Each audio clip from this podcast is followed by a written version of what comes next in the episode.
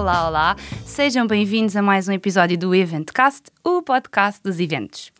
Aqui queremos mostrar o mundo dos eventos virado do avesso, trazer para a mesa as conversas de backstage e de corredor.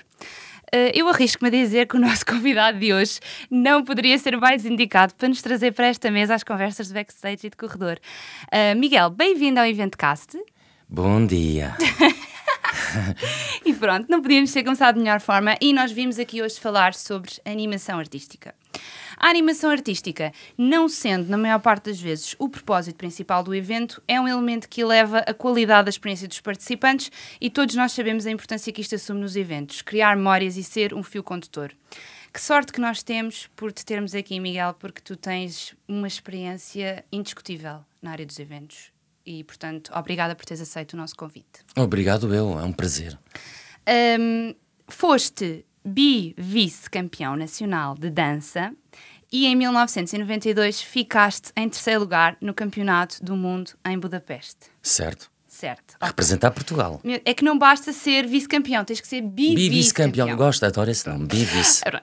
Em 1993, profissionalizaste como bailarino e quando nasceu a SIC e a TVI, passaste a trabalhar nos maiores programas de TV e, entrar, e entraste também no mundo dos eventos corporativos. Uhum. Ok. E na década de 2000, começaste a coreografar para a TV e corporate e em 2003 és sócio-gerente da Movit, onde cimentaste a tua experiência. Certíssimo. Disse alguma mentira até agora? Não. Ok. Em 2014 e em 2019 és pai uhum. de duas meninas amorosíssimas. É mesmo, a Aurora e a Luzia. Uh, praticas beatbox no banheiro? Certo. Queres só dar aqui um toquezinho? Só para descomprimir. Só um uh... toquezinho, muito leve. Vá. ok, a 50 Cent, eu sou todo, todo de hip hop, então. Pum, pum, pum, pum, pum, pum, pum, pum. E shipper. Espetacular. Uh, e uh, dizes tu de ti próprio um sonho de ser um craque que nunca acontecerá? Pois não mas pronto, nós já tivemos aqui um, tivemos aqui um bocadinho disso e, e portanto já te profissionalizaste aqui neste microfone. Um, aos 45 anos concretizaste o sonho de ser jogador, de jogar futebol, com mister, treinos, árbitro, tudo a que tens direito. Certo. Um sonho, um sonho. Pá, de ser bailarino e ser jogador de futebol, tipo, a dualidade. Uh... Sim, mas é bom salientar que é jogador veterano. é grupo veterano. Uh, tens 41 mil seguidores no TikTok? Sim, mas isso foi da, foi da altura do, eh, do dos confinamentos. Não foi interessa. só três meses em 2019 e três, uh, do, três meses em 2020 e três meses em dois, uh, 2021. Não interessa, é genial na mesma. E em 2020 decides seguir a solo e assim nasce a Miguel Ribeiros Eventos, especialista em soluções de entretenimento. Disse bem agora. É isso mesmo. Maravilha, então estamos prontos para começar. Estás apresentado e bem uhum. apresentado se me permites. Um, e eu agora queria saber um bocado, estávamos a falar lá fora e mudámos a primeira pergunta completamente, que é, o que é ser um diretor artístico? Ora, eu acho que a posição que eu, que eu que tenho vindo a tomar no, e o, o, crescimento da minha, da minha profissão, porque ela não existe propriamente dita. O diretor artístico de eventos corporativos é um bocado. Ela não, não há propriamente um CAI para isto mas uh, é uma evolução. Que isto acabou, isto começou como bailarino, mas presente em, em grande parte dos eventos que aconteciam em, em Portugal.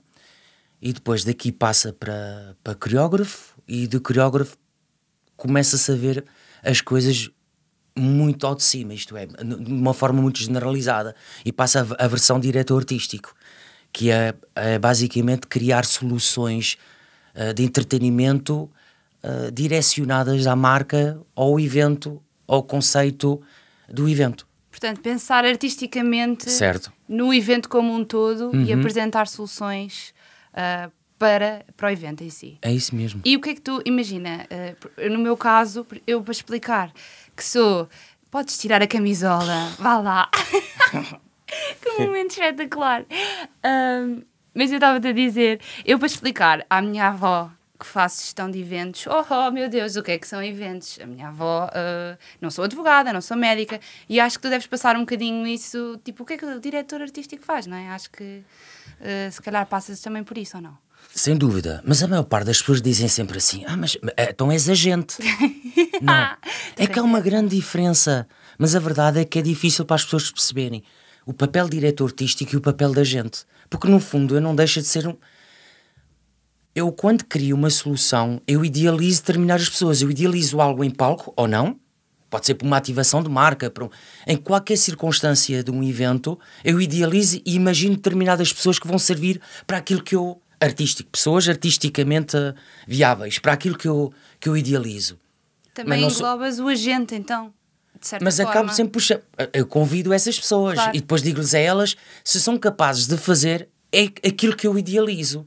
Isto é, olha, tu és muito bom, vamos imaginar, és muito bom a cantar. Consegues-me cantar este, este tema dos Led Zeppelin, mas numa versão hip hop? Eu, eu, eu tento sempre arranjar uma forma de, de puxar ainda mais as capacidades de cada artista, claro. mas eu não sou agente. Eu não represento esse artista, não é? Eu não, eu não tenho exclusividade, ela, essa, esse artista não tem exclusividade comigo, nem eu pretendo. Papel do artista, eu não chego perto dos clientes e coloco em cima de, da mesa de reunião: olha, eu tenho isto, isto, isto, isto, fora de questão. Nunca vai existir esta, esta abordagem. Olha, ainda bem que falaste nisto, porque prende-se um bocadinho com aquilo que eu queria falar a seguir, que é: tu recebes um briefing do cliente e tens um processo criativo uh, que te leva a apresentar a proposta, mas tu não tens um portfólio de animações standard, tu desenhas soluções à medida. Como é que é apresentar uma proposta um, que não. É muito difícil vender uma proposta de animação, porque, tu, porque vive de visualizares aquilo que está a acontecer uhum. e de fazeres o cliente Acredito. imaginar e acreditar em ti, no fundo se o cliente, que a maior parte dos clientes acabam por conhecer-me ao longo dos anos, então eles dão-me uma oportunidade de poder falar como estou a falar agora contigo. Começar a falar e a idealizar aquilo e pôr uh, uh, uh, verbalmente, porque às vezes, até por escrito e, e com fotografias, é impossível. É, é, impossível demonstrar isso. Mas, mas com uma conversa, ah, falando com, com os pormenores, e depois eu falo de forma muito muito apaixonado, apaixonado porque eu adoro aquilo que eu faço, adoro mesmo. É, é, Sinto-me sempre entusiasmado e, e às vezes acho que até exagero um pouco naquilo que digo assim: não, pô, podias ter falado um bocadinho mais calmamente, cara, não precisas estar aqui a, a entrar a pé juntos com todo, aqui, todo, todo este processo criativo. Mas a verdade é que uh, isto resulta, os clientes acabam por, por começar a perceber e dizer: ah, isto é giro, ah, pá, boa, boa e depois acaba por ser uma, uma, um trabalho em conjunto para conseguirmos apresentar isto por escrito e com algumas fotografias, eh, porque eu tenho milhares de fotografias, porque ao fim décadas eu tenho milhares e milhares de fotografias de alta qualidade, mas nem sempre elas conseguem. Porque se é um cliente que diz assim, ah, isto era giro, nós temos isto, isto, cor-de-rosa e as pintinhas amarelas.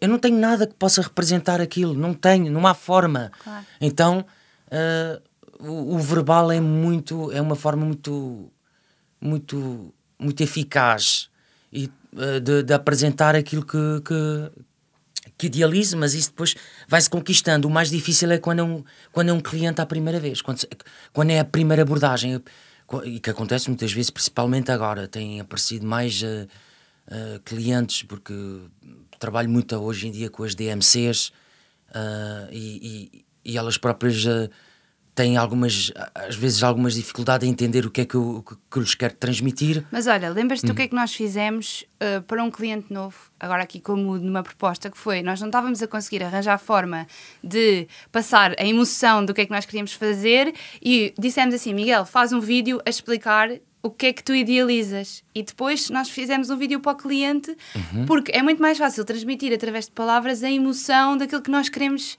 daquilo que está na nossa cabeça. É isso mesmo. E resultou, não resultou? resultou. E, ganhou e ganhamos. ganhamos e ganhamos a proposta, penso, porque deste vídeo que nós, eh, em conjunto, e has de reparar que nós, com, o nosso briefing via Zoom, foi a primeira abordagem que fizemos, foi a que ficou, foi a que ganhou. É verdade. Nem sequer, aliás, normalmente, quando eu apresento uma, uma proposta, é a primeira coisa que me vem. É aquela que não sei dizer. A sério, é, é, é normalmente a primeira. 90, 95% das vezes é aquilo que me vem à primeira. A primeira coisa que me vem à cabeça, que idealizo depois do, de ler ou de um briefing verbal de, de um cliente, é a primeira coisa que me aparece na cabeça, normalmente é o que fica. Isso é aquele instinto. Logo. Sei lá. É imediato.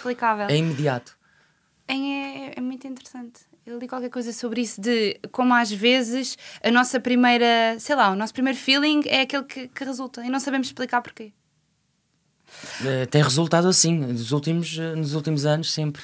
Olha, um, e nós sabemos que os clientes querem sempre inovação, diversidade, querem sempre fazer coisas que nunca tenham sido feitas, sair da caixa.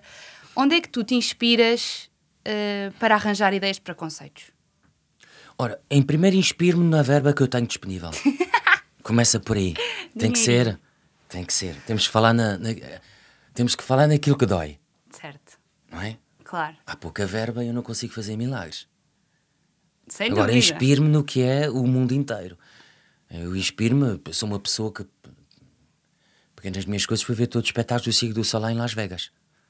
Não é? Vejo o que, o que é feito lá fora. E, ah, sou uma pessoa que estudo muito, gosto muito de estudar o mercado. Gosto muito de saber o que é que, o que, é, que é feito lá fora. Vejo as grandes, as grandes, as grandes galas, as grandes. o- sou uma pessoa muito ligada ao YouTube e tentar sempre estar a par do que, do que, se, do que se faz lá fora e tentar sempre evitar o, qualquer tipo de imitação ou, ou qualquer tipo de. É claro que não dá para escapar. Quando veio, por exemplo, na altura do flash mob, eram, todos os dias me pediam flash mobs. e eu sei que isto foi feito em Inglaterra, no metro, através de uma, de uma marca eh, de, de, uma marca de, de, telefone, de, tele, de telecomunicações, que nesta altura não me estava, já não me recordo qual. E assim começou os flash mobs e depois houve uma, uma invasão eh, E eu não posso escapar, não é? A autoria não foi minha, não fui eu que criei os flash mobs. Então acabamos por fazer muitos e muitos e muitos. Mas eh, inspiro-me, eh, principalmente, eu sinto que me inspiro nas, no que. eh, nas minhas pancadas, para ser honesto. É verdade. Tenho, às vezes a cabeça, ela. ela Vem-me umas coisas muito estranhas e depois adapto e elas acabam por, por resultar sempre. Mas isso é, é arte, no fundo, Sim, não é? é mesmo, é isso mesmo. É isso mesmo. Pessoas como tu que nos fazem sair do que é normal, não é? Uhum. Depois chegamos a um, a um conceito que fica, que resulta como um todo artisticamente. Com certeza. Um, e quando estás em fase de preparar algum evento, um, com alguma equipa, com algum tipo de animação, se quiseres mencionar algum exemplo concreto, quais é que são os maiores desafios que tu enfrentas no terreno? Eu, sou, ah, eu sinto-me. Não respondas nada. Vá. Não, mas- não, eu por acaso não. eh, eu sinto-me sempre. Eu sou uma pessoa que sinto-me sempre com muita força. Eu Não, tenho pouco, pouca coisa que me coloca assim em xeque. Ve- Vejo, vou sempre de frente. ah, dificilmente fico com as pernas a, A a- a tremer. tremer. Mas é normal que há determinadas situações que são difíceis, por exemplo, não ter tempo para fazer um ensaio correto em cima do palco, porque, como nós sabemos, principalmente nos eventos corporativos, o PA, todo o sistema, tudo é montado no- no dia de manhã. Nunca há tempo para ensaios. E eu ensaio às duas da tarde para o jantar ser às, pa- para os convidados chegarem às seis. Ah, outra parte que às vezes pode, pode ter aqui alguma, ah, algum medo é se, se- se o espetáculo ou se o, se, se o entretenimento gi- gira à volta de, uma determinada, de um determinado artista, se o artista não aparecer, não há. Porque há, há, há, determinados, há determinadas soluções, determinados espetáculos, por exemplo, em que há uma pessoa que é fulcral no espetáculo. Seja ela quem for, de que área for artística. Esse espetáculo foi montado a volta de uma determinada pessoa, de uma determinada personagem, de um determinado artista. E se ele não aparece por alguma razão? Ou se o filho teve um acidente, ou se, um, ou se, ou se, ou se, ou se sentiu mal, ou se está doente, e não aparece, não há. Então, de repente, estamos no convento do Beato, com 800 pessoas, e não há. E nunca aconteceu. Mas a verdade é que não há. Porque se a pessoa não está, não faz qualquer sentido o que estamos a fazer em cima do palco. E- Isso é o meu medo.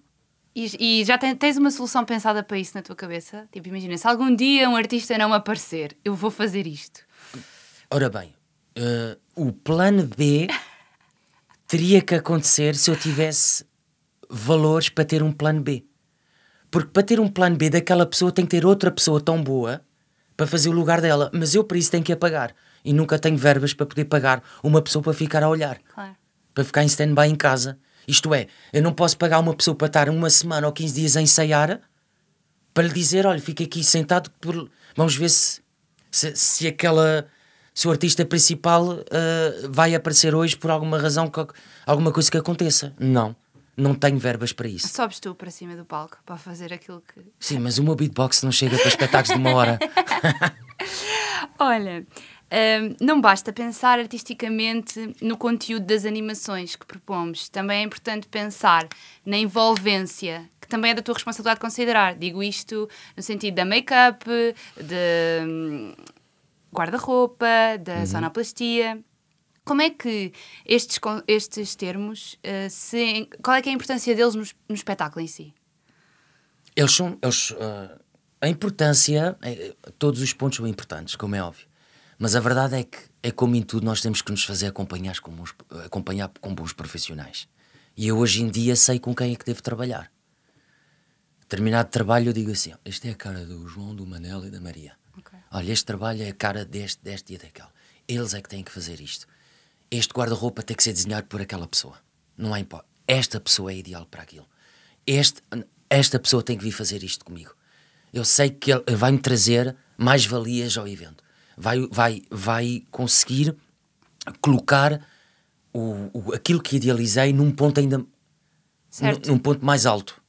Ah, É muito interessante tu, ou seja, tu já tens um evento e já sabes que profissionais é, É que mesmo. se adequam mais àquele tipo de maquilhagem, àquele tipo de Tudo, roupa. com certeza, em, em todos os níveis.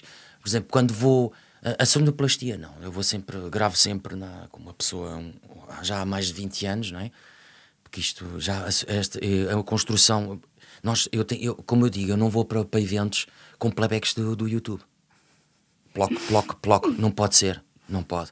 Até porque seria uma falta de consideração para o cliente e para os audiovisuais que lá estão não é? De repente estamos eh, com o audio, Maze ou com, com a Europalco e de repente, olha, está aqui a pena. E aquilo de, de repente soar a, a plástico porque saquei um playback instrumental eh, do, do, do, do YouTube. Não pode ser.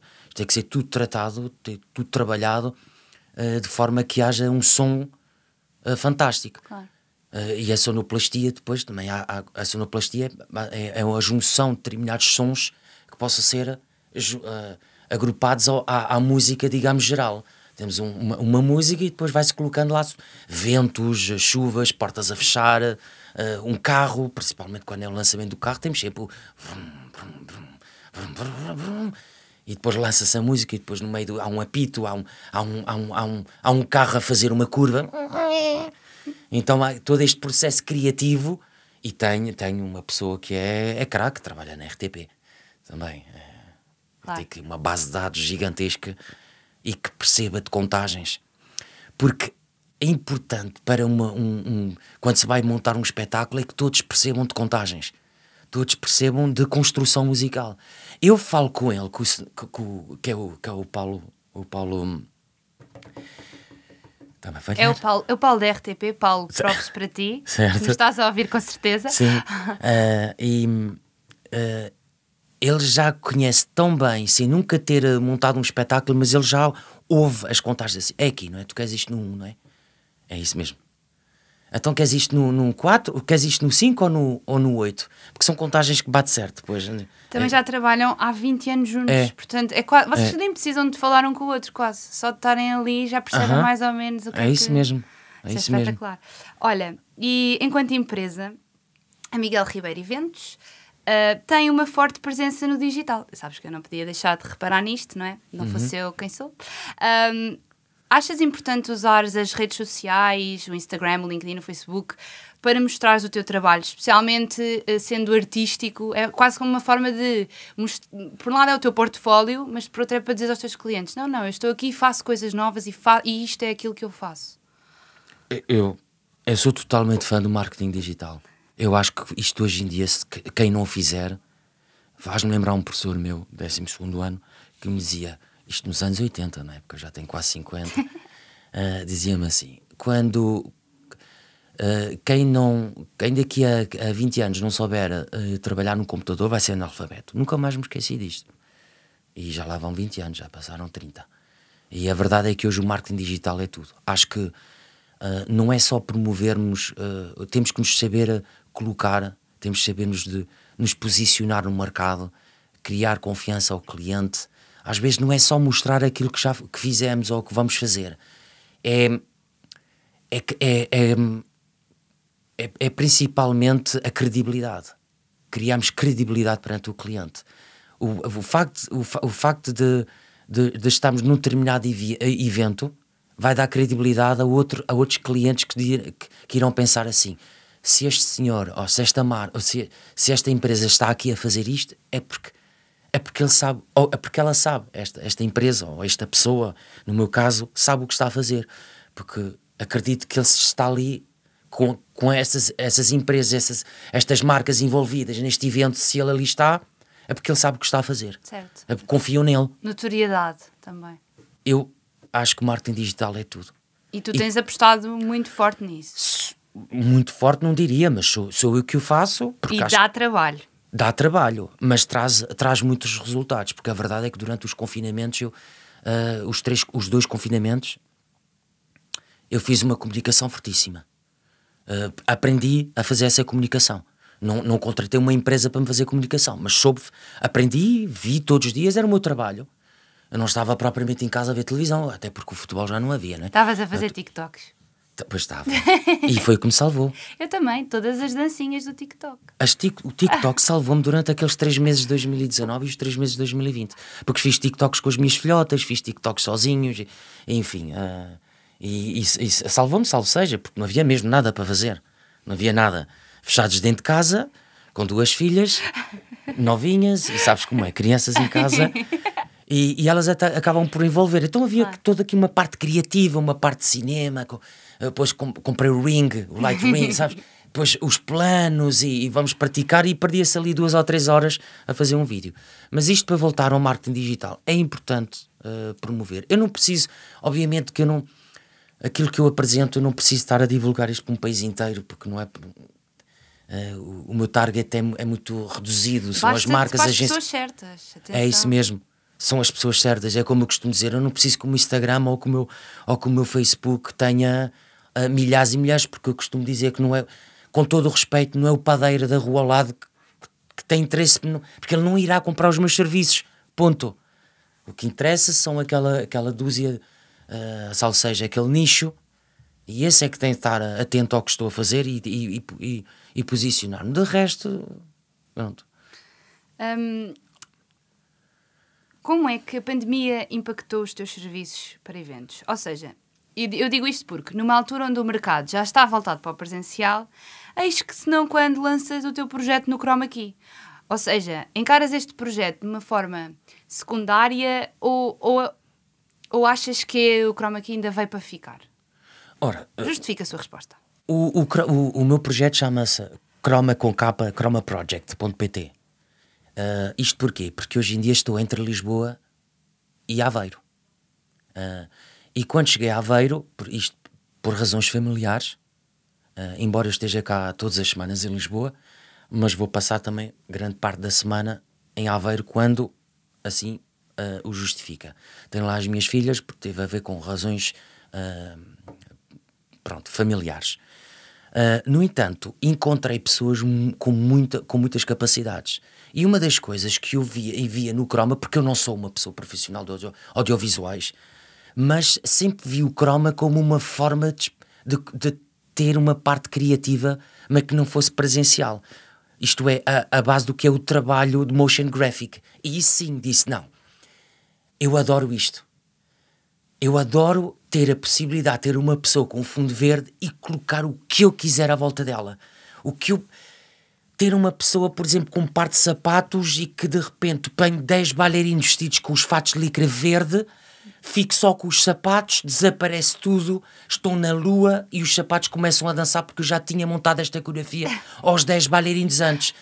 E de repente estou a fazer um anúncio de 30 segundos artisticamente trabalhado por uma marca de sapatos. Não deixa de haver a parte artística, vejam bem. Uh, não, uh, este projeto está tá pronto, está mais que pronto. Aliás, o vídeo da apresentação Uh, já saiu esta semana. Estavas incrível, by the way. Obrigado.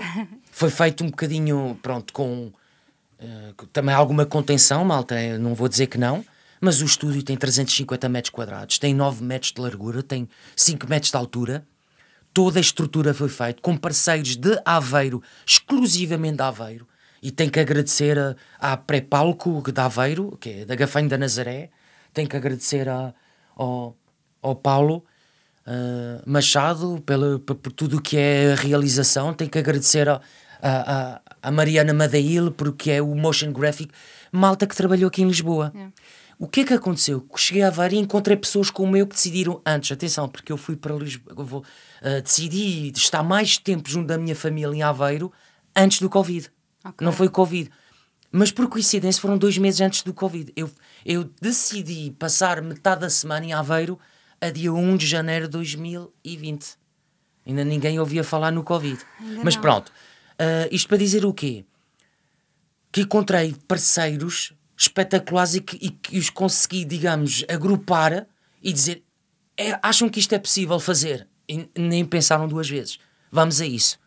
Obviamente, temos de ser honestos que os custos não são os mesmos que em Lisboa. Certo, também é verdade. Não são abismalmente diferente. Montar um estúdio em Lisboa, 350 metros quadrados, com toda a estrutura lá em cima. Sim.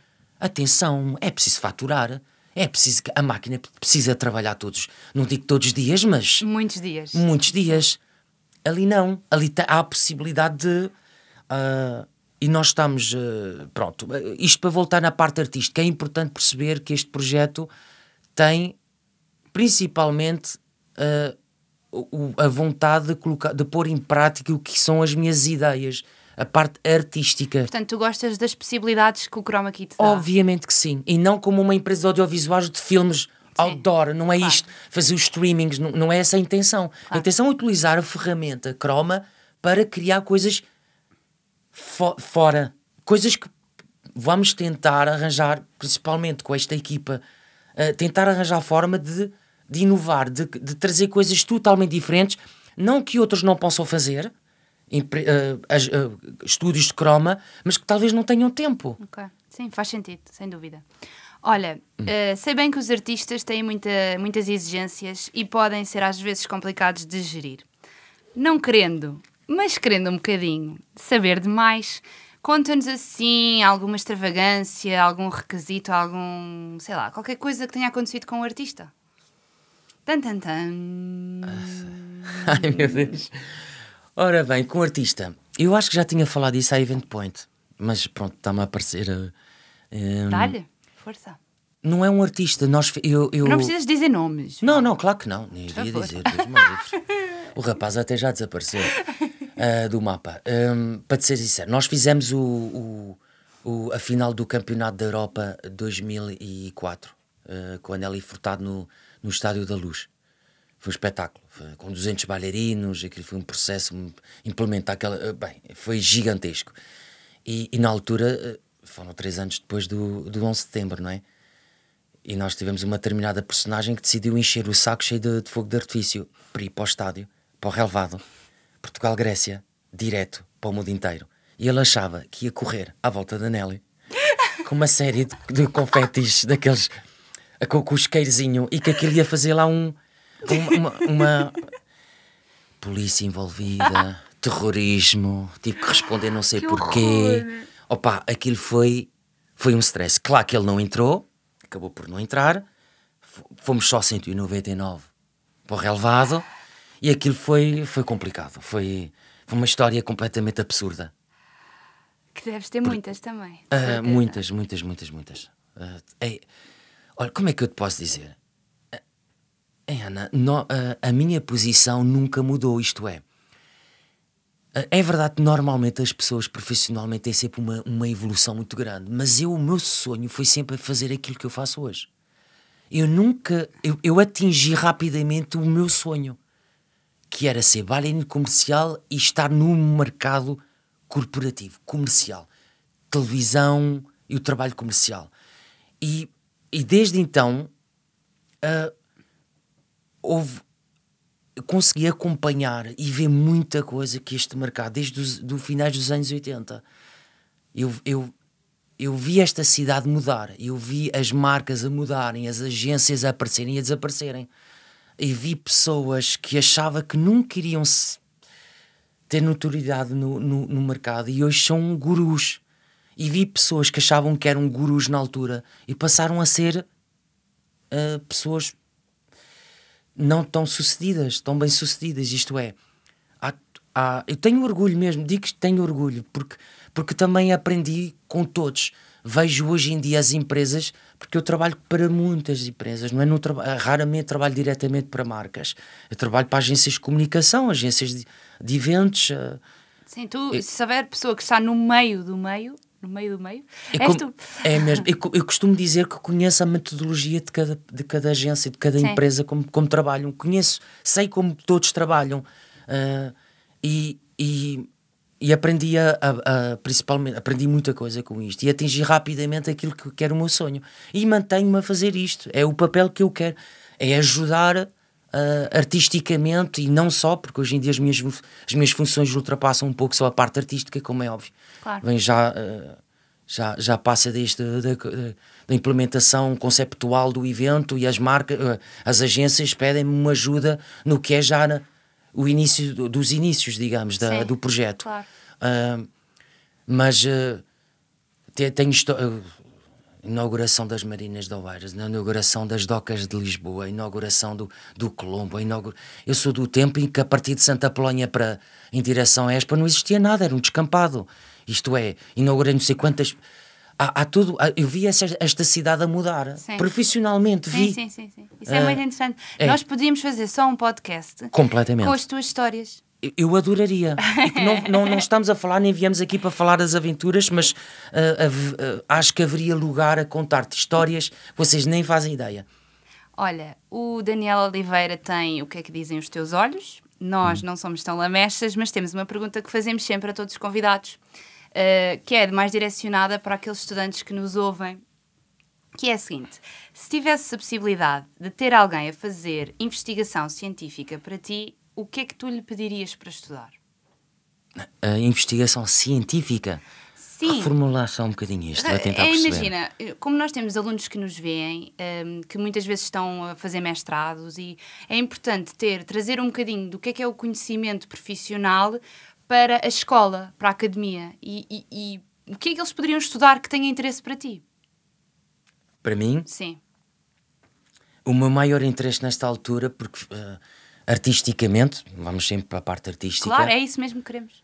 É, é a evolução da. acaba por ir parar na, na evolução da tecnologia. É, é porque fisicamente, fisicamente já se viu quase tudo. Hoje em dia. Uh, artisticamente fiz já tudo, porque hoje em dia vemos os 15 anos Got Talent a nível worldwide, Sim. seja de, de, desde a Tailândia aos Estados Unidos a Inglaterra, já se viu um pouco tudo. O que acontece hoje em dia é a junção, é a junção entre o que é a parte tecnológica, que era, é, é esse meu interesse, aliás, o Chrome é um pouco isto, é juntar o que é um talento artístico físico e juntá-lo à tecnologia. O que eu gostaria, eu adoraria montar um espetáculo, por exemplo, de hologramas. Adoraria. O que é que te falta? Falta-me os hologramas. Por exemplo, adoraria ter uh, um, um, espetáculo todo concebido com hologramas 3D, uh, ah, muito para além do que aquilo que nós vemos o holograma clássico de chapa em 2D, não é? Gostava de ter uh, essa parte. Tu estás-me a falar dessa parte científica, certo? Sim. Eu consigo idealizar isto. Gostava que, que tivessem estas tecnologias ao, ao meu serviço Gostavas e que pusesse pôr em prática. Ok. Que alguém pensasse nas tecnologias numa onda de animação artística. Para eu, exatamente. Claro. Para eu poder usar essa tecnologia para mim. Eu gostava de ter os bailarinos a voar. Então não temos agora, não, já, já, não se entregou uma bola através dos franceses, por acaso os orçamentos são caríssimos, só para saberem. Nunca ninguém aceitou aqui em Portugal. Sempre que eu apresento, nunca há dinheiro. Uh, mas lá vem ele, atravessa o campo inteiro, que isto já vem de Los Angeles, não é? Sim. 1987 ou 88, não me recordo. Que vem lá, que atravessa um campo e que entrega a bola. Já foi feito aqui na final da taça em Portugal, no Jamor. Não é? Eu adoraria ter maquinaria ainda mais leve, sem tanta estrutura nas costas, e que pudesse pôr um bailado cá em cima. Porque, tá, porque estamos a pedir o, aos rigas para, para colocar os motores e temos os bailarinos, que, que, acontece muitas vezes, que é o que eu faço muitas vezes, colocar os bailarinos e terem ali um bocadinho de alguma parte acrobática. Não, voar, literalmente voar e coreografar. Um bocado como os espetáculos de drone que nós temos hoje em dia, que já há quem faça em Portugal. Uma das, uma das apostas, para ser honesto, uma das apostas que no início do confinamento uh, tive seriamente com, a, com o Departamento de Engenharia da, da Universidade de Aveiro em fazer essa, essa aposta. Graças Ixi. a Deus não aconteceu, porque um mês depois Uh, já tínhamos quem, quem, quem tivesse apostado na, no espetáculo de drone. Sim. Uh, e, e, e, pronto. Mas em vez de serem drones a dançar, porque hoje em dia vemos aqueles desenhos e os logotipos uh, feitos no mundo inteiro, não é? com os drones, com 100 ou 200 ou 300 drones, hoje em dia serem feitos com bailarinos, adoraria isso. Hologramas, tecnologia é isso. Pronto, fica aqui o, pedi o pedido formal aos alunos que, que investam na parte da tecnologia. Uhum. Um, Miguel, muito, muito obrigada por teres vindo. Obrigado eu. Um, acho que foi uma conversa. Tu primeiro és um ótimo contador de histórias.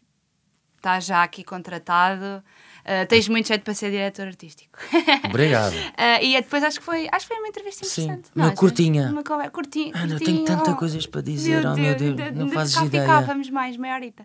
Olha, malta desse lado, muito obrigada por nos continuarem a acompanhar. Uh, agradecemos sempre dicas e sugestões que tenham e ideias. Partilhem tudo connosco, nós gostamos sempre de saber. Obrigada.